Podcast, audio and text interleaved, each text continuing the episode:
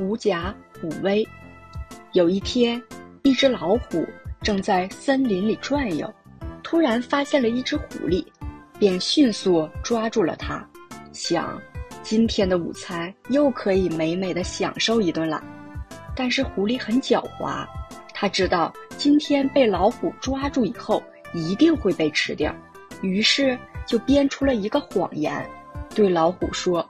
我可是森林中的百兽之王，你要是吃了我，大家是不会饶了你的。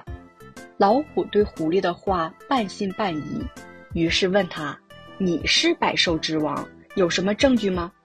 狐狸赶紧说：“你如果不相信我的话，可以随我到森林中走一走，我让你亲眼看看小动物对我害怕的样子。”老虎想，这也是个办法。于是就让狐狸在前面带路，自己尾随其后，一起向森林的深处走去。森林中的野兔、山羊、花鹿、黑熊等各种动物远远地看见老虎来了，一个个都害怕极了，躲了起来。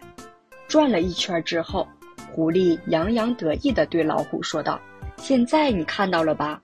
森林中的动物有谁敢不怕我？”老虎并不知道，百兽害怕的正是他自己，反而相信了狐狸的谎言。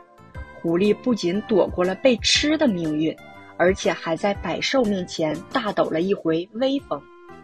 狐假虎威，原来的意思是狐狸借老虎的威势吓唬百兽，后来比喻仰仗别人的权威来欺压恐吓别人。